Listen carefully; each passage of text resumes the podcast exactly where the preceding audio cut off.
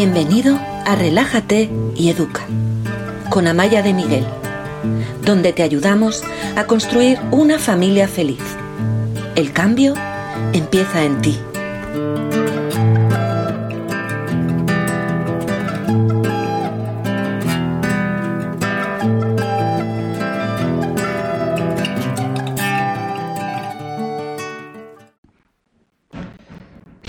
Buenos días. Buena mañana de, sábado. ¿Qué tal estás? Para aquellos que no me conocéis, soy Amaya, soy la fundadora de Relájate y Educa y lo que vamos a hacer hoy es una de mis especialidades. Vamos a compartir estrategias para abordar esos momentos tan difíciles, los momentos críticos en el día a día, que tú los tienes, yo los tengo, todos los tenemos, en lugar de con hostilidad y con dificultad, lo vamos a hacer desde el juego, la amabilidad, haciendo un poco el payaso, a lo mejor necesitamos canciones, necesitamos cuentos, necesitamos darle un poco de alegría a la vida en los momentos más difíciles.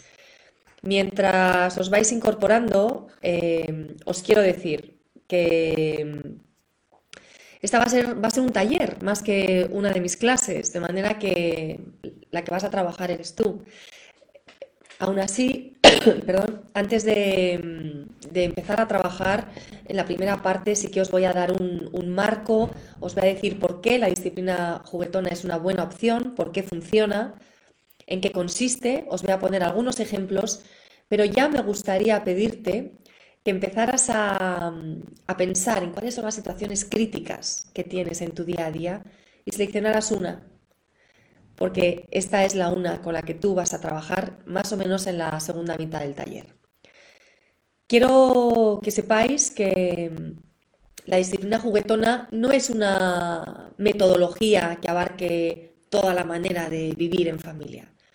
Es una serie de estrategias basadas en el juego, en los cuentos, en las canciones, en hacer el payaso, que se puede aplicar en determinadas situaciones, pero no siempre. Ahora, en muchas se puede, y no con todos los niños, o no en todo con cada niño. Esto sí lo puedo aplicar desde el juego, esto no. Y la otra cosa importante que sepáis es que es muy difícil conseguir aplicar la disciplina juguetona si tú no estás bien si tú no tienes un buen liderazgo. Alguien nos ha escrito y nos ha dicho, a mi hija le he acostumbrado a comer con los dibujos animados en la tele y si se los quito me monta un berrinche. ¿Qué hago? Entonces para que la niña no monte el berrinche, la niña sigue viendo los dibujos. Pero la madre tiene otros valores, la madre sabe que eso no es lo adecuado, tiene una intuición fuerte, pero teme el conflicto con la niña no tiene un buen liderazgo.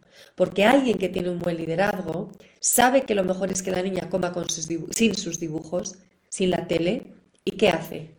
Quitarle la tele y aguantar el temporal. Tres días de berrinches, tres días de enfados, tres días de conflicto, una semana.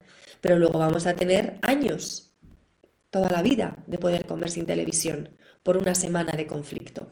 Si tú no tienes una buena relación con el conflicto, si no tienes un buen liderazgo. El liderazgo no solo es poder hacer las cosas y que te sigan, sino saber hacia dónde tienes que ir. En el caso de esta madre, su liderazgo consiste en saber, tener la certeza de que no quiere que los niños estén delante de la tele durante las comidas. Y como ella es la líder, es la adulta, es la que lleva el autobús, sabe lo que tiene que hacer para romper con algo que no está ayudando a la familia, que no está ayudando a su criatura. Si, no tienes serenidad interna, si no conectas contigo misma, si no tienes calma, si no conectas con tus hijos durante todo el día, lo que hoy vamos a ver te va a resultar muy difícil ponerlo en práctica. Por eso, em, a mí me gusta pensar que la disciplina juguetona es una herramienta súper fundamental, pero es una herramienta. Si a mí ahora me das una herramienta muy específica y muy sofisticada para, para hacer marquetería, no la voy a saber utilizar porque no soy marquetera. Entonces yo lo que quiero es que vosotros tengáis toda esa formación, tengáis esa estructura, tengáis esa capacidad para poder utilizar esta herramienta tan poderosa. Y si queréis tener esta capacidad, os quiero decir que mis programas de transformación integral, con los que cientos de personas han conseguido la vida familiar que desean, han conseguido tener ese sentido de dirección, han conseguido saber hacia dónde quieren ir, están de promoción. Estamos con un 15% de descuento. A quienes os matriculéis antes de mañana por la noche os regalamos una clase de sexualidad, de educación sexual y un curso temático de los cinco que yo he hecho peleas entre hermanos, para los que me habláis de peleas entre hermanos, os llevaríais el curso de peleas entre hermanos. Estrategias alternativas a los premios, los gritos y los castigos. Pantallas, uso de pantallas en casa, acompañamiento escolar, deberes, estudio, etc.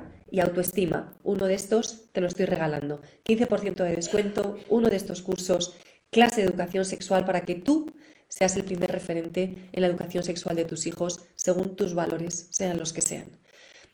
Voy a hablaros de estos programas al final del taller. Si os gusta lo que os cuento, me gustaría pediros que compartáis estos vídeos que estáis viendo en Instagram, en YouTube y, y que os quedéis al final, porque lo que vamos a ver hoy es un granito de arroz, solo un granito de arroz si os queréis comer la paella entera, esto es lo que yo ofrezco en mis programas de formación, que además, y esto es importante, tienen un nivel de éxito altísimo. El 95% de nuestros alumnos nos dicen que están muy satisfechos o bastante satisfechos. Y ni uno, nunca jamás de nuestros alumnos, y hemos tenido casi mil alumnos, más de mil alumnos, perdón, ya llevamos unos meses que hemos superado la barrera de los mil alumnos, eh, ni uno solo nos ha dicho nunca que no haya conseguido cambios o que no haya valido la pena la inversión o que no haya servido para nada. Nadie nos ha dicho eso. De manera que los resultados están, los alumnos están felices y algunos nos acompañan durante mucho tiempo. Espero que tú también te animes y, seas una de las personas que se viene a la comunidad de Relájate y Educa.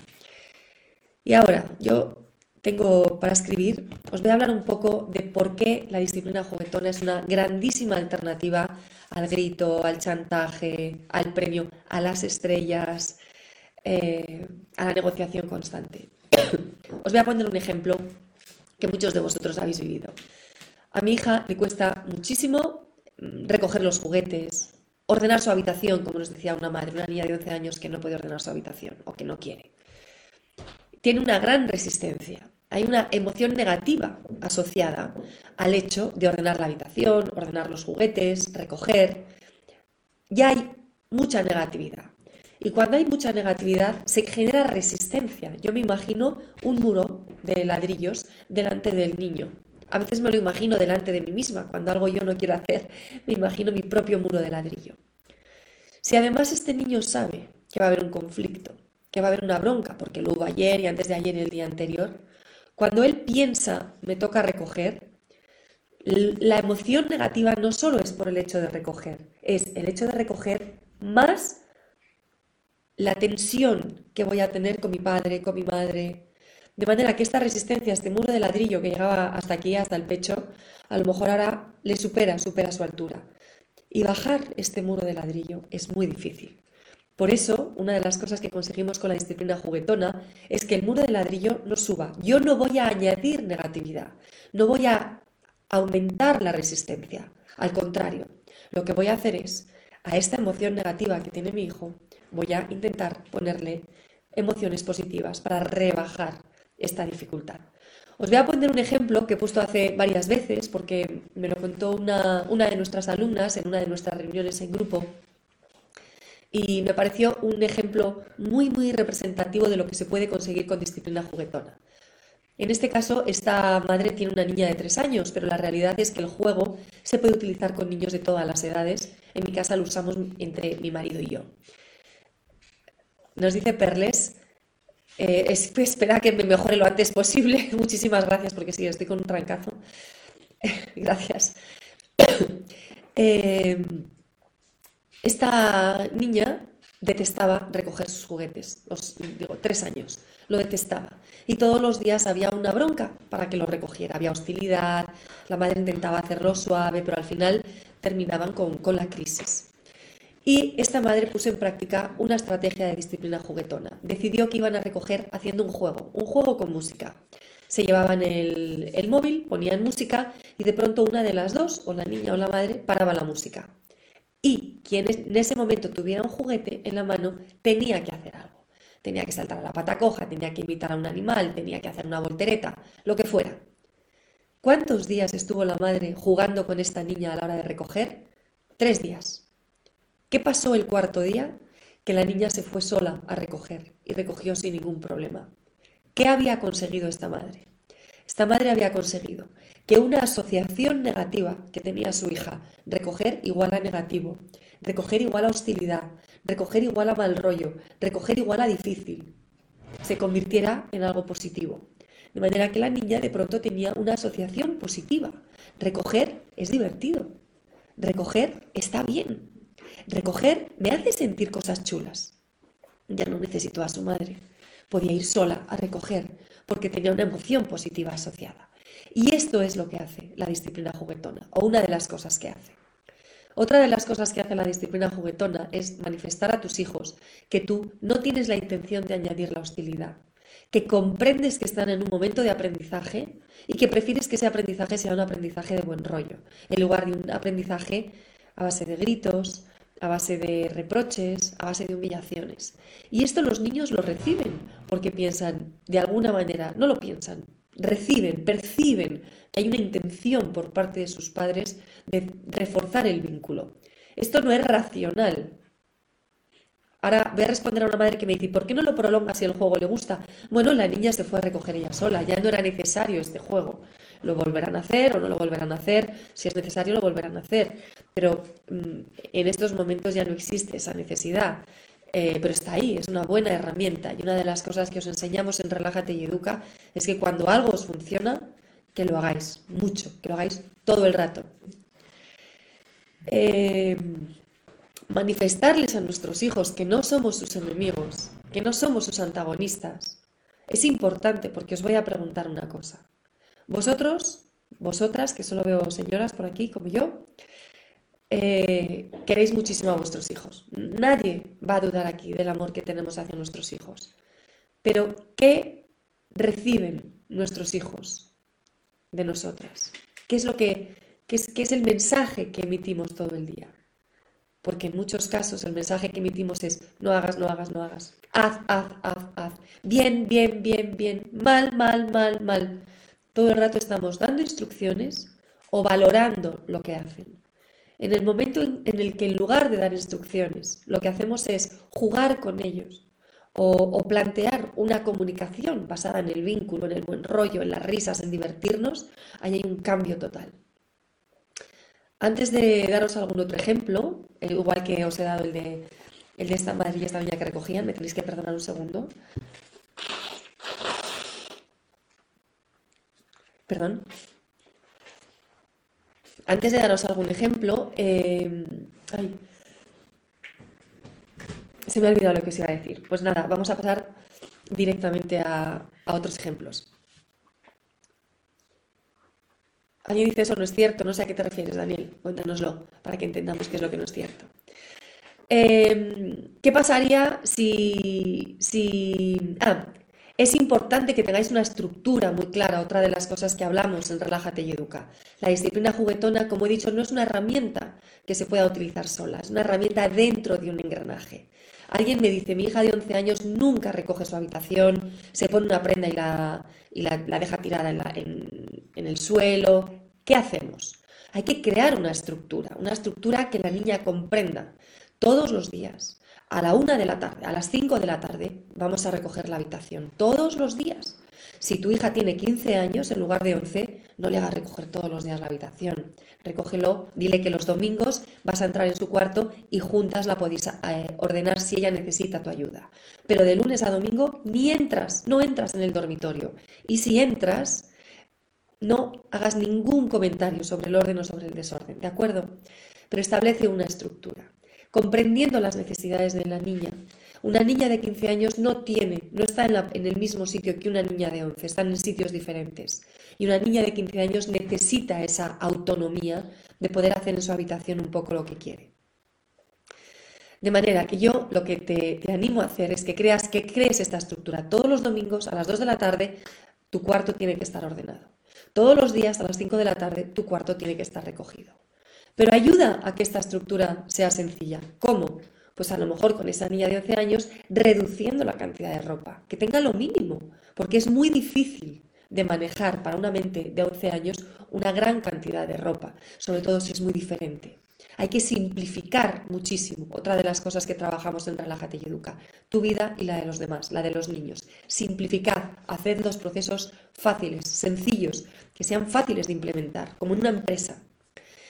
Y acompáñalos. Hay que acompañar a nuestros hijos. Ellos físicamente tienen la capacidad de ordenar el cuarto, pero emocionalmente no. Y no es que sean tontos, es que su cerebro, primero, tiene esas emociones negativas asociadas al hecho de recoger.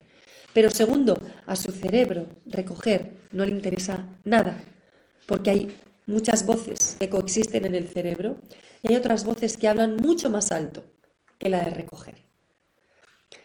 Si tú les acompañas, estás presente, lo haces con ellos y lo hacéis bailando, lo hacéis con música, lo hacéis con los ojos cerrados. Os vendáis los ojos. Hoy vamos a recoger con los ojos vendados. A ver si conseguimos dejar cada cosa en su sitio. Que yo ya sé que el cajón de las camisetas es el segundo. A ver si esto es una camiseta. Si os lo pasáis bien y creáis un momento de conexión y un momento divertido, va a ser muchísimo más fácil que tengáis éxito. Y que poco a poco estos niños vayan eh, asociando emociones positivas a algo que es tan difícil. Vamos a poner otro ejemplo. El ejemplo de momentos de higiene, que son momentos difíciles en muchas familias. La ducha, el lavarse los dientes, baños. lo primero, hablando de las estructuras, yo os diría, a lo mejor tienes que replantearte las estructuras. Tú quieres que tu hija se bañe todos los días y esto equivale a un conflicto diario. Todos los días un conflicto. ¿Qué es más importante para el desarrollo de esta niña? ¿El conflicto diario? ¿La hostilidad? ¿Qué le va a dejar más huella? ¿Qué va a ser más productivo para su crecimiento? ¿Tener un conflicto diario fuerte por el baño? Con gran hostilidad, gran resistencia, mm, agresividad por parte de los adultos. ¿O bañarse a diario? Yo lo tengo muy claro. Es mejor espaciar los baños. En mis tiempos, esto lo digo muchas veces, nos bañábamos un día a la semana. No solo yo, sino la gente de mi generación. Tengo 46 años. Nos bañábamos un día a la semana en España. Era lo habitual. Ahora, de adultos, no creo que nadie se bañe un día a la semana. Si lo hacen, mm, bien, ¿no? Pero hay un momento en el que te empiezas a bañar todos los días. Mm, conozco a muchísimos niños que se bañan menos durante la infancia y en cuanto cumplen los 12 o los 13 años se bañan a diario, a veces incluso dos veces al día. De pronto mm, la higiene personal es súper importante en la relación con sus iguales, eh, quieren estar bien, quieren estar limpios, oler, oler bien, etc. Entonces yo creo que la hostilidad diaria y el conflicto van a ser más perjudiciales para ese niño que el beneficio del baño diario. Lo podemos espaciar Podemos bañarnos en días alternos, nos podemos bañar cada tres días o una vez a la semana, que es lo peor que puede ocurrir si espaciamos un poco esa higiene. Eh, pero además vamos a intentar que este momento sea un momento agradable, porque hay una gran transición cuando nos metemos en una ducha o en un baño. Estoy vestido y me tengo que desnudar. Estoy caliente y me tengo que enfriar y luego me vuelvo a calentar. Estoy moviéndome y me quedo más estático. Estoy seco y estoy mojado. Y las transiciones son difíciles para los niños y para muchos adultos también. No sé si a ti te pasa, pero a mí a veces me cuesta salir de la ducha. Estoy tan a gustito, tan calentita y me cuesta la transición. Y es una transición que llevo años viviendo y aún así todavía me da pereza y con lo bien que estoy aquí.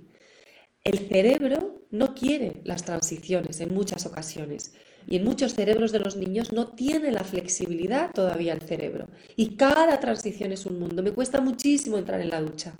Me cuesta muchísimo salir de la ducha. Me cuesta muchísimo acostarme por la noche. Me cuesta muchísimo levantarme por la mañana. Son las transiciones que son complicadas. Trucos para que estas transiciones sean más fáciles. Primero, diles a tus hijos cantando que es el momento del baño. Siempre la misma canción, cortita. Estas transiciones, si se hacen con canciones, a veces van como la seda.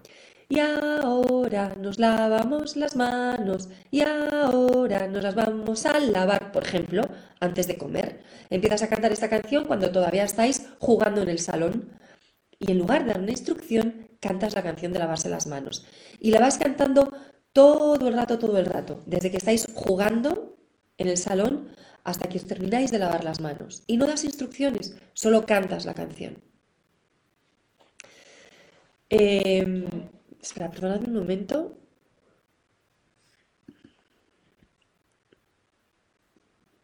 Perdón. Podéis cantar la canción de lavarse los dientes, la canción de ir a la ducha, la canción de ponerse los zapatos, la canción de prepararse la mochila. Transiciones con canciones con niños pequeños funcionan de maravilla y vais a dejar de dar instrucciones, solo vais a cantar. Con niños también pequeños podéis hacer que el baño sea con vosotros, que la ducha sea con vosotros. Durante muchos años una de mis hijas se ha duchado conmigo todas las mañanas. Era un momento de conexión, era un momento agradable, no había ningún conflicto, era bonito y nos ahorrábamos la dificultad de la ducha o el baño en otro momento del día. Eh, me hablaba una, una madre de un niño que en lugar de irse a la ducha se iba a limpiar la mampara de la ducha. Tenía una rasqueta limpia cristales y con ella se metía en la ducha y limpiaba. Entonces, no es vamos a ducharte, es vamos a hacer algo que es un juego. A los niños a veces hay que decirles, tú estás muy limpio, pero tus muñecos están sucísimos, vamos a lavarlos todos. O en lugar de vamos a bañarnos, vamos a jugar en el agua. Vamos a llevar estos cacharros, de varios cacharros para poder mm, pasar el agua de uno a otro. Vamos a convertir ese momento difícil en una oportunidad de juego. ¿Por qué? Porque la emoción negativa se asociará a una positiva. Vamos a hablar ahora de otra cosa que me estáis preguntando, que son los conflictos entre hermanos, los celos. ¿Qué podemos hacer en esta situación de celos y de conflictos entre hermanos? Me preguntáis, ¿se puede utilizar la disciplina juguetona? ¿Se puede utilizar la disciplina juguetona? Por supuesto que sí, y os, aconsejo que lo hagáis. Pero también os digo algo, que ya os he dicho, la disciplina juguetona sola no es suficiente. Hay que combinarla con otra serie de, de, herramientas que nosotros en Relájate y Educa os damos. Pero sí hay momentos de conflicto y de crisis donde podéis usar la disciplina juguetona. Os voy a contar ¿Qué hacemos en Relájate y Educa cuando vienen emociones o reacciones fuertes negativas? Por ejemplo, un hermano que pega al otro. Si son pequeños, utilizamos una imagen, una figura. En mi familia se usaban las hadas. Algunos de vosotros usáis los superhéroes, las mariposas, los polvos mágicos de hadas. Y en mi casa estaba el hada risinis, que era la hada de la risa, el hada mordidinis, el hada que mordía, el hada llorinis, el hada que lloraba, lloraba, lloraba, el hada vesinis, la que nos llenaba a besos. Y hablábamos de las hadas cuando había una reacción fuerte. Es que veo que cuando estoy con tu hermana viene el hada mordidinis o viene el hada de romper. Es que veo que cuando doy de mamar al bebé viene el hada llorinis. Porque yo creo que al hada llorinis no le gusta que yo esté con el bebé dándole de mamar. Lo que le gusta a la de Llorinis es que yo esté contigo. Entonces lo que estamos haciendo ahí es nombrar una emoción, nombrar una emoción difícil, que el, que el niño lo vea. Oye, es verdad, cuando mi madre da de mamar al bebé, yo me siento horrible y me pongo a llorar. Estas hadas o superhéroes, lo que sea, los dibujáis, los dibujáis con vuestros hijos, que los vean, sin juicios y como ellos quieran. Mi intención siempre cuando dibujaba las hadas es que todas fueran chulas, y ellos me decían, no, no, a esta píntala de gris, ponle los pelos feos cuando eran muy chiquitines. Entonces las hadas asociadas con reacciones o emociones negativas en mi casa solían ser más feas y las asociadas con emociones positivas eran más bonitas. Pero no era yo la que dictaba ese camino, eran ellos los que me decían, a esta píntala de negro, a esta pone unas flores, píntala de colorines. Y así lo hacíamos. Pero este, este uso de, estas imágenes les ayuda muchísimo a visualizar qué es lo que les pasa y a ti te va a ayudar a ponerle nombre. Y además hay algo que es muy importante y es que las hadas o los superhéroes vienen y después se van y eso es fantástico. Tú pegas a tu hermano, pero no es que seas un pegón, es que han venido las hadas de pegar. Pero esas vienen y luego se van, a ver si se van pronto. Oye, ¿qué podemos hacer para que se vayan antes? Vamos a hacer una cosa, cuando tú te des cuenta de que se están acercando, cuando veas que están viniendo, ven a contármelo, ven a pedirme ayuda, porque yo creo que si estás a mi lado, va a ser más difícil que vengan. Va a venir, van a venir las hadas mimines, que son las de los mimos, las, las hadas abracinis o las hadas de llorar. De manera que yo os... Esperad un momento, que tengo aquí una persona que está haciendo unos comentarios que, que no me gustan.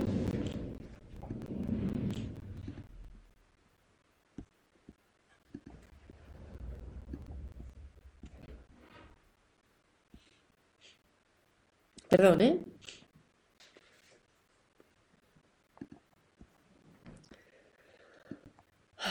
Ya está. Em, estamos creando mal rollo y no, no hemos venido aquí para eso. Ya está. Fenomenal. Perdón. Em, eh, se me ha ido completamente. Perdón, es que estaba, tenía una persona muy desagradable en Facebook. y no me acuerdo lo que estaba diciendo. Eh, ah, lo bueno es que estas, estas emociones vienen y van y que además se pueden buscar soluciones, se pueden buscar alternativas. ¿Qué hacemos para que estas hadas no estén tanto rato con nosotros? Y esto os viene fenomenal para esas situaciones de celos entre los hermanos, sobre todo cuando son pequeños. ¿Qué pasa cuando los niños son más grandes? En lugar de las hadas, tenemos que hablar de las ganas de. Una persona de 13 años no va a decir, uy, veo que vienen las hadas de molestar a tu hermano cuando estás aburrido. No, hombre, no. Pero sí le puedes decir, es que me he dado cuenta de que cada vez que estás aburrido o cada vez que sales del cole y vienes con la tensión del cole, tienes ganas de agredir a tu hermano, de molestarle, eh, de, fastidiarle. Me dice por aquí Zaida, no te disculpes, este chico andaba desubicado, jeje, gracias Zaida. Em, pero es importante que nombréis lo que le está ocurriendo a vuestro hijo, tenga la edad que tenga, y que lo hagáis sin juicio y sin ataque. No es, otra vez estás pegando a tu hermano, bla, bla, bla. No, porque hay el malestar que tiene este, este niño, tiene un malestar de 8 contra su hermano. Y además le echan la bronca, tiene un malestar de 16 ahora. Jo, si es que antes solo tenía un malestar de 8. Pero si tiene un malestar de 16, porque yo le echo la bronca y soy hostil, ¿Qué va a pasar con ese malestar que él tiene dentro? Era de 8, ahora es de 16. ¿Contra quién lo va a soltar? Tú piénsalo. Contra el hermano. De manera que tu objetivo, que es precisamente que no ataque al hermano, no lo estás cumpliendo. Lo que cumples es justo lo contrario, añadir el malestar en este niño y lo va a soltar en cuanto pueda contra el hermano. Por eso es muy importante que nosotros intentamos, intentemos reducir ese malestar. Os voy a poner algún otro comentario sobre, algún otro ejemplo, perdón, sobre cómo podéis actuar en los momentos de, enfrentamiento entre los hermanos. En nuestra familia usamos varios y en el libro Relájate y Educa hay varios ejemplos, pero hoy os voy, a, os voy a decir uno que solemos usar en el coche y que a mí me hace reír siempre. El coche, sabéis que es un espacio muy reducido donde aquí todos perdemos nuestro espacio personal y muchos niños se ponen muy nerviosos, sobre todo cuando hay varios hermanos y se ven tan invadidos, están sujetos, no pueden moverse, a veces durante demasiado tiempo y para algunos niños 15 minutos es demasiado tiempo, dependiendo de su naturaleza y de su edad. Para otros dos horas es demasiado tiempo. Y en mi familia, con frecuencia, el coche, sobre todo entre dos de mis tres hijos, es un motivo de conflicto. Una manera de solucionarlo es que uno de los dos adultos esté en el asiento de atrás, separando a dos hijos, y otro hijo esté en el asiento de adelante, si tiene la edad suficiente para estar y la altura. Pero si tú vas en el asiento de adelante, yo te voy a decir lo que hago. Pero lo puedes hacer en casa también, ¿eh? Viene uno de tus hermanos y dice, dile a, dile a mi hermano que es un imbécil. Entonces tú le dices, uy, te tengo que decir que eres un imbécil. Pero es que mi hermana me ha dicho que... es que mi hermana me ha cogido la pelota. Es que me has cogido la pelota. ¿No? Yo lo digo como si fuera yo. Es que me has cogido la pelota. No, es que la pelota es mía. Entonces me voy al otro mano. es que la pelota es mía. Es decir, em, todo lo digo como si fuera yo la que lo está diciendo. Es que la pelota es mía. Es que tú me has cogido la pelota. Es que tú me has hecho no sé qué. Entonces al final se establece un diálogo entre cada uno de los hermanos, entre sí, pero también conmigo, y se crean situaciones muy, muy divertidas.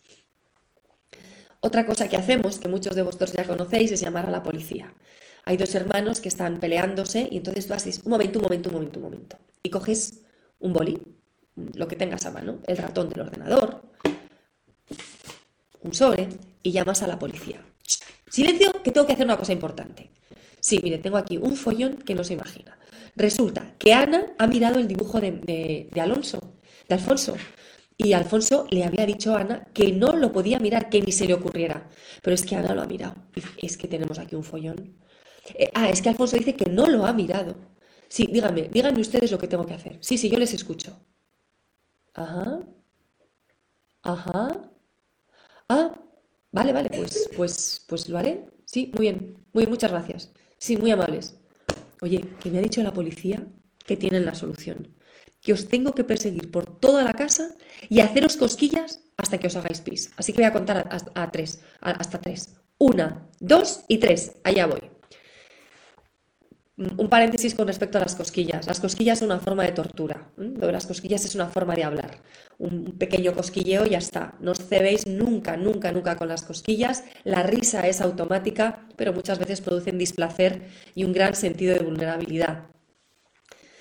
Eh, muchas veces cuando se hace esto, los niños se alían contra ti, echan a correr, se escapan y se van. Voy a poneros y, lo que tú querías era que hubiera precisamente una alianza entre ellos. Eso es lo que vas a conseguir. Os voy a poner otro ejemplo también relacionado con el orden.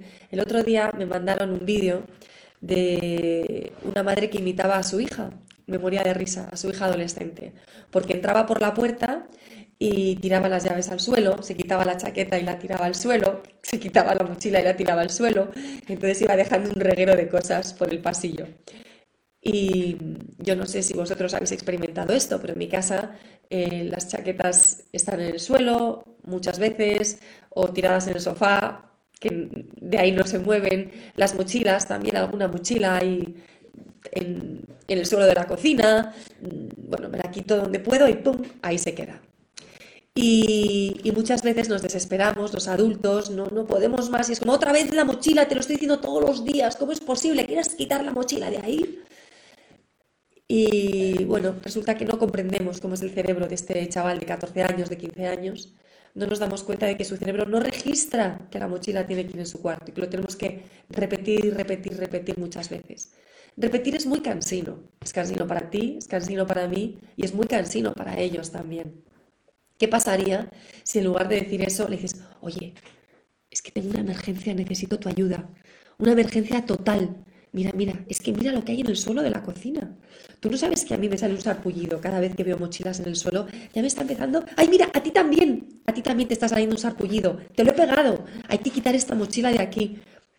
Por ejemplo, otra cosa que podemos hacer y que algunos de vosotros hacéis cuando, eh, por ejemplo, no apagan los ordenadores, no apagan el teléfono, que no solo es apaga el teléfono y si no lo apagas hago la disciplina juguetona, no, es tengo una estructura, sé cuánto tiempo lo puede utilizar, él lo sabe también, hay anticipación, doy varias instrucciones, etc.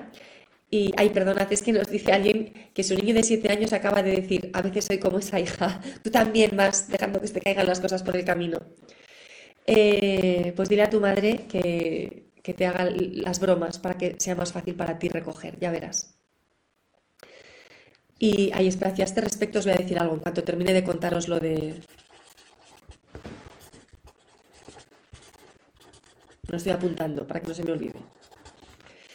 Eh, si tenéis una estructura, habéis llegado a un acuerdo por escrito sobre las normas del uso de pantallas en casa, todos sabéis cuáles son esas normas, anticipas a tu hija, te quedan 10 minutos, te quedan 5 minutos, te quedan 2 minutos, cada una de estas llamadas de atención son con contacto, que os veáis con cariño, con sonrisas. Y cuando llega el momento no consigue apagar, tú tienes dos opciones. Una, enfadarte y gritar, que es el idioma que casi todos nosotros sabemos. O dos, utilizar el juego.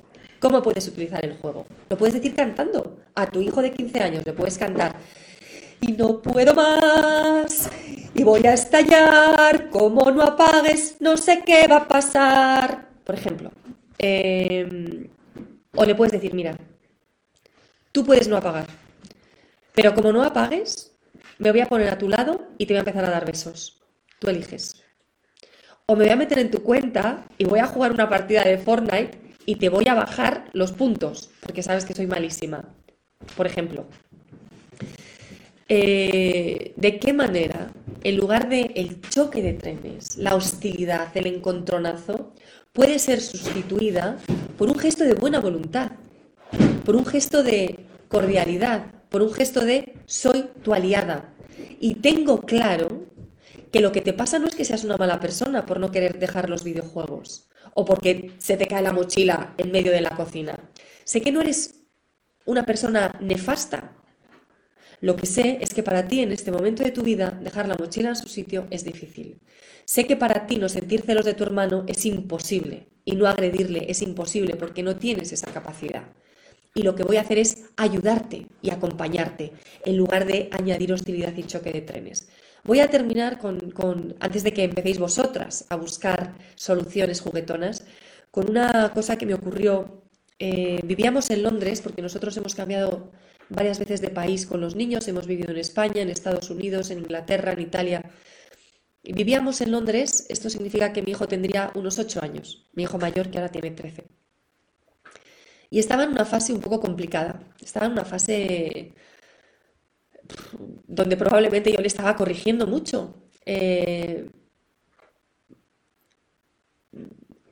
en una fase de cambio y, un día eh, le, debí pegar un grito porque se había dejado algo en medio del pasillo.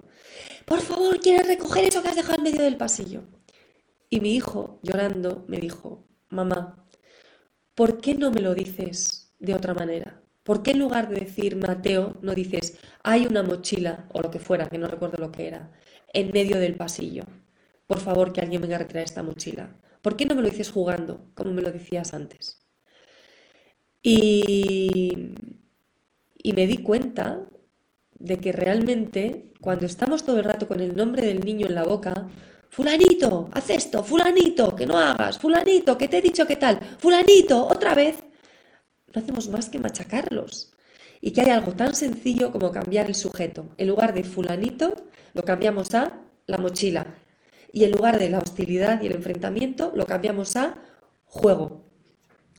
El mensaje es el mismo, pero con muchas más capas. El mensaje es el mismo, pero con la capa de me importas. El mensaje es el mismo, pero con la capa de te quiero.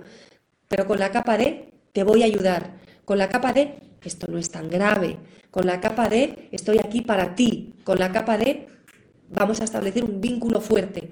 Todas esas capas son las que estás añadiendo cada vez que eliges, eliges el camino del juego y del vínculo frente al camino de la hostilidad, de la confrontación, de la dureza, del otra vez, otra vez, otra vez, te lo he dicho, te lo he dicho, te lo he dicho, no, no, no, no. Eh, por aquí nos dicen eso de cantarles, lo aplicaré. Alguien nos dice la amenaza de los besos es cruel, pero la, del Fortnite es maligna total. sí. Eh, tengo que deciros, me encanta, nos dicen, a mí siempre me gusta que me digáis qué os parecen estas, estas clases, porque siempre lo digo, como no os veo las caras, maravillosas ideas. Eh, eso de la mochila me pasa siempre, lo intentaré poner en práctica. Susana, Relájate y Educa no intentamos las cosas, las hacemos. A veces nos salen bien, a veces nos salen mal, pero nos comprometemos a cambiar. Y para eso no intentamos hacer las cosas, sino que las hacemos. Y yo os animo a que os comprometáis y hagáis las cosas. Intentarlo no es suficiente. Las cosas se hacen. A veces llegamos al 10, a veces llegamos al 2, pero lo hacemos. Nos ponemos manos a la obra, nos remangamos y a trabajar. Porque, y esto os lo digo para los que os venís a trabajar conmigo a mis cursos, yo os hago trabajar, conmigo vais a trabajar. No son programas teóricos, son programas muy prácticos. Yo los entiendo como un entrenamiento. Son entrenamientos donde se cambian muchas cosas, siempre a partir del adulto, porque yo sé que el cambio empieza en ti. Muchos decimos, uy, es que si conocieras a mi hijo, uy, es que mi niña es, uy, es que los hermanos, uy, es que yo lo querría hacer de otra manera, pero mi pareja, mi pareja no. Uy, es que la educación que me dieron mis padres y entonces, ¿qué voy a hacer? Y lo siento, yo esto no lo compro, porque yo soy responsable de mí misma. Tú eres responsable de ti misma. Y yo sé que en cuanto el adulto empieza a hacer las cosas de otra manera, todo cambia. Tenemos más de mil alumnos, hemos tenido más de mil alumnos en Relájate y Educa. Y todos han conseguido mejorar su situación familiar. Todos. Todos los que han terminado nuestros programas han conseguido mejorar su situación familiar, pero lo consiguen con compromiso, lo consiguen con trabajo. Y lo consiguen estando dispuestos a incorporar cambios a su vida. Esto es importante. Tienes que incorporar cambios a tu vida si quieres que las cosas vayan mejor. Eh, dicen por aquí, te he conocido hace unos días por Diana, en la charla que dimos con Diana sobre adolescencia, que fue que dio ella, en la entrevista que le hice, y me encantas, pienso aplicar tus consejos. Qué bien, Rebeca, bienvenida. Eh, Álvaro nos dice, lo del videojuego no suena a chantaje emocional, depende de cómo lo hagas tú y desde dónde lo hagas. Si lo haces desde un juego, desde una clave de juego, y, este es el vínculo que tenéis, probablemente eh, eh, lo van a recibir como eso. Si lo dices en plan, oye, o apagas ahora o me meto en tu cuenta y ya vas a ver lo que te va a pasar, eso es un chantaje. Claro que sí, pero si lo haces en plan amenaza que no vas a cumplir, y él lo sabe, porque las amenazas, a ver, que aquí, cuando alguien dice algo lo tiene que hacer, pero si estamos en un clima de juego y de broma, en un clima lúdico, y las dos partes lo percibís como tal, eh, el niño lo va a percibir como algo lúdico. Y es una manera diferente de decirle, tienes que apagar ya, que ya es la hora.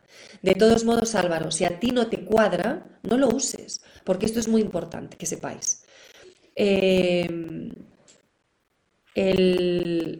de todo lo que yo os pueda ofrecer, y otras personas, que hay muchísimas personas que os pueden ayudar, tenéis que recoger lo que os funcione. Tenéis que ver qué es lo que eh, de alguna manera íntegra podéis aplicar, lo que tiene que ver con vosotros. tenemos que mantener nuestra integridad. No podemos hacer cosas que van completamente contra nuestros valores, nuestra manera de ser. Aún así, yo sí os pido que hagáis cambios, pero siempre esos cambios tienen que estar en consonancia con vuestros valores internos.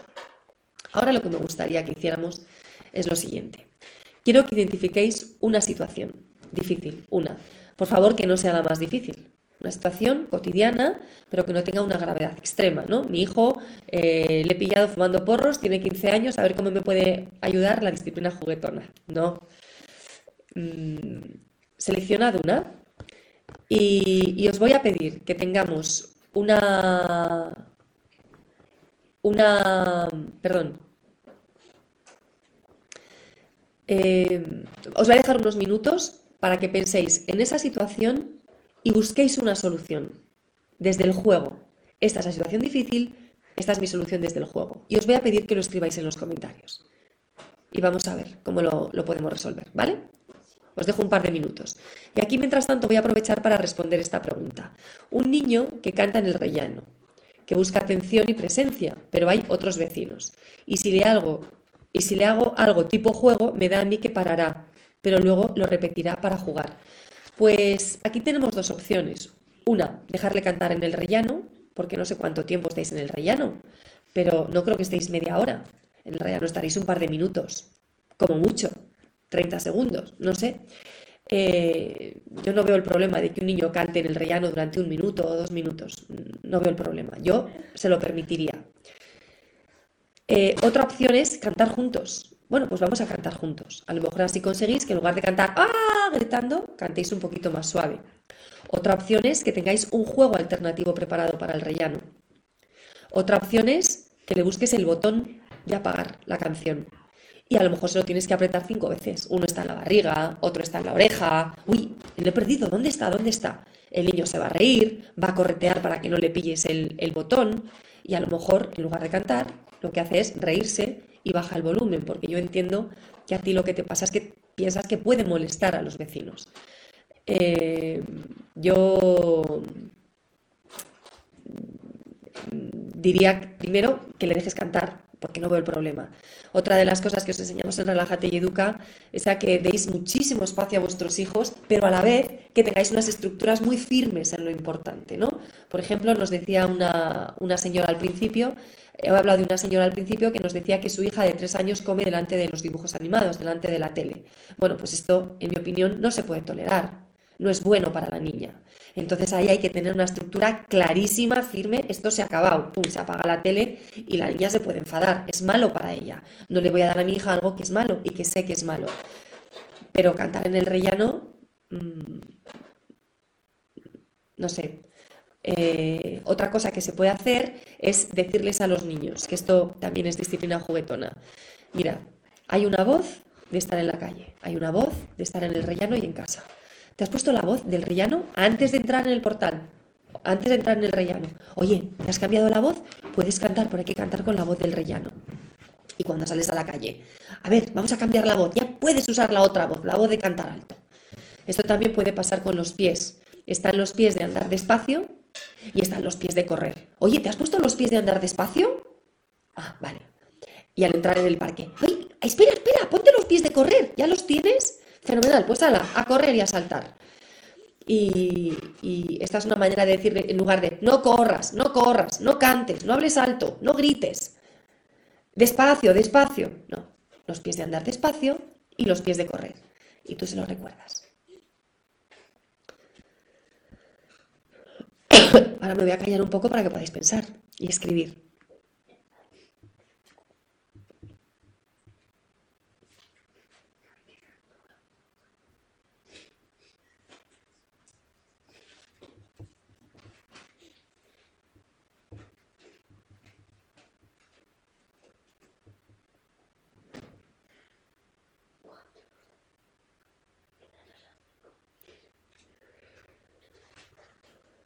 Eh, aquellos de vosotros que tenéis dificultades para que vuestros hijos dejen el móvil, tenéis que firmar un contrato, tenéis que firmar un acuerdo con todas las pautas. Y además usad eh, aplicaciones que restrinjan los horarios. De manera que si el niño puede, usarlo durante, puede usar WhatsApp durante una hora o durante 90 minutos al día, tenéis una aplicación que después lo cierra. Si dejáis navegar por Internet durante una hora, tenéis una aplicación y casi todo el mundo utiliza Family Link, que es de Google y funciona bastante bien, pero hay muchas más. Eh, de todos modos, yo os recomiendo que, que, firméis un contrato con todo lo que, lo que se permite y si cuando no se cumplen las normas del contrato hay unas consecuencias. Las consecuencias las establecéis con él, no las establecéis vosotros. Esto es un acuerdo entre dos partes y las dos partes tienen que definir cada cláusula del contrato. Si este niño necesita un móvil en un momento dado para preguntarlo a un compañero, le dices, vale, se lo preguntas delante de mí. Le mandas la pregunta y dentro de un ratito vuelves y, le, y, lees la respuesta. Arancha nos dice, gracias a Maya lo pondré en práctica, pero en casa el padre hace las cosas de otra manera y eso lo hace más difícil. Mirad, esto es algo que me decís muchas veces y es verdad que es, muy, más difícil cuando cada uno de los dos progenitores utiliza una de las dos, una, una distinta manera de entender la educación y la crianza. Pero tú eres responsable de ti misma. Y tus hijos van a recibir ese modelo, van a recibir dos modelos. Pero es mucho mejor que reciban dos modelos a que reciban solo uno negativo. Alguien me dice, jo, es que todo lo que yo hago luego viene el marido y lo desmonta. O al revés, viene mi mujer y lo hace de otra manera. No, no lo desmonta, no lo desmonta. Los niños están aprendiendo también del modelo que tú das, están aprendiendo de los dos ejemplos. Van a aprender inteligencia emocional, van a aprender respeto profundo, van a fortalecer el vínculo contigo, se van a sentir cuidados, van a percibir tu empatía, van a crecer emocionalmente, van a tener una autoestima fortalecida, van a tener más seguridad interna, van a tener probablemente más niveles internos de eh, satisfacción, van a tener menos niveles de estrés en los ratos en los que estén contigo. Si tú no te formas y no les puedes dar eso, lo que van a tener es el otro modelo solo. De manera que para ellos es un gran regalo tener también este modelo. Pero no solo para ellos. Piensa en ti. Piensa en la riqueza que para ti va a suponer tener herramientas para hacer las cosas como de verdad las quieres hacer. Yo siempre digo una cosa, la verdadera libertad, yo hay varias cosas que valoro mucho en la vida. Valoro la libertad, bueno, hay varias, hay tres cosas que a mí me, parecen capitales, pero una de ellas, y una de ellas es la libertad. Y la libertad para mí no consiste en hago lo que me da la gana cuando me da la gana. La auténtica libertad consiste en poder tomar decisiones. Hay países donde esta libertad no existe. Nosotros tenemos la suerte, casi todos, de poder tomar decisiones. Pero solo puedo tomar decisiones si tengo las herramientas para tomarlas. Yo tomo la decisión de actuar de una manera determinada cuando mi hija molesta a su hermana. Tomo la decisión de actuar de una manera determinada cuando mi hijo se niega a recoger la mesa. Tomo la decisión de actuar de una manera determinada cuando las cosas no son como yo quiero. La mayoría de nosotros reaccionamos de manera automática. Algunos pegamos un cachete, otros gritamos, otros humillamos, otros amenazamos, otros hacemos chantaje, otros castigamos. Y aquí pierdes tu libertad, porque no es lo que quieres hacer. No estás tomando una decisión, no estás eligiendo. El momento en el que yo elijo cómo actuar en esos momentos de dificultad, ahí es donde realmente estoy siendo yo. Ahí es donde estoy conquistando mi libertad. Y esto, sin formación, no se puede hacer. De manera espontánea e intuitiva, a lo mejor hay gente que lo consigue. Creo que es muy difícil. En mi experiencia personal he necesitado dos mentoras cuando mis hijos eran pequeños y mucha formación, antes, mucho antes de fundar Relájate y Educa. No conozco a nadie que lo haya conseguido sin formarse, pero cuando lo logras, cuando logras elegir cómo actuar en los momentos difíciles, a lo mejor usando disciplina juguetona, pero la disciplina juguetona es solo es una parte, es un granito de arroz dentro de todas las herramientas y estrategias que se necesitan. Cuando por fin tienes esas herramientas, eh, eres tú. Eres tú quien maneja tu vida, eres tú quien está conduciendo el autobús, eres el grado de satisfacción que se consigue y de tranquilidad y de paz es brutal. Porque, porque estás siendo coherente, estás siendo una persona íntegra, estás actuando de acuerdo con tus valores. Una de las cosas que les ocurre a las personas que, que trabajan con nosotros es que nos dicen, es que me voy a la cama tranquila. Hemos tenido un conflicto, ha sido difícil, ha pasado esto y esto, pero lo he gestionado tan bien, pero tan bien, que me he ido a la cama tranquilísima. Ha sido desagradable, ha sido largo, pero qué tranquila me voy. Esa paz es la que uno consigue cuando tiene estas herramientas, cuando sabe cómo construir la vida que quiere.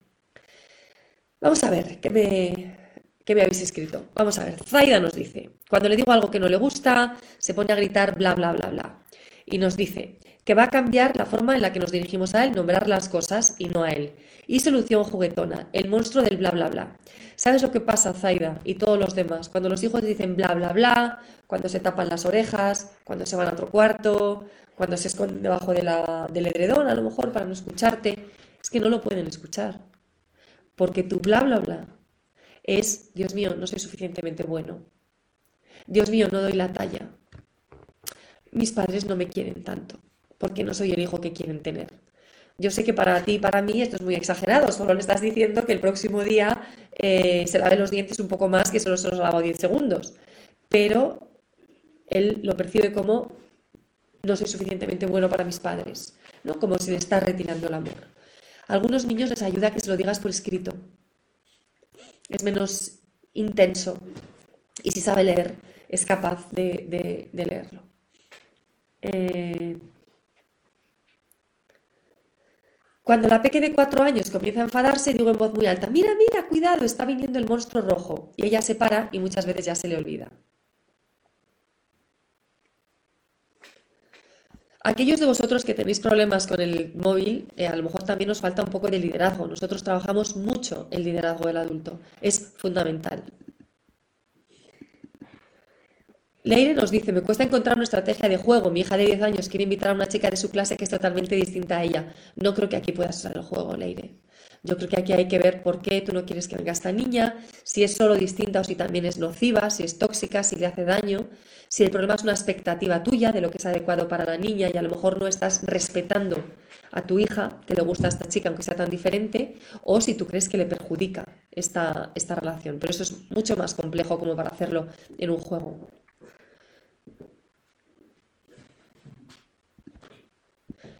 Sara nos dice, el momento dice lavar los dientes, imposible que lo hagan los dos hermanos a la vez, en el mismo baño.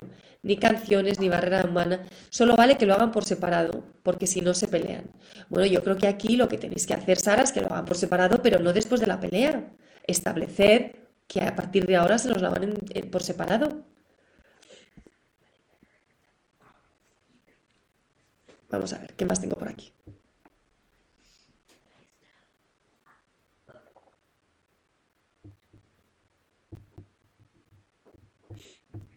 Eh, a ver.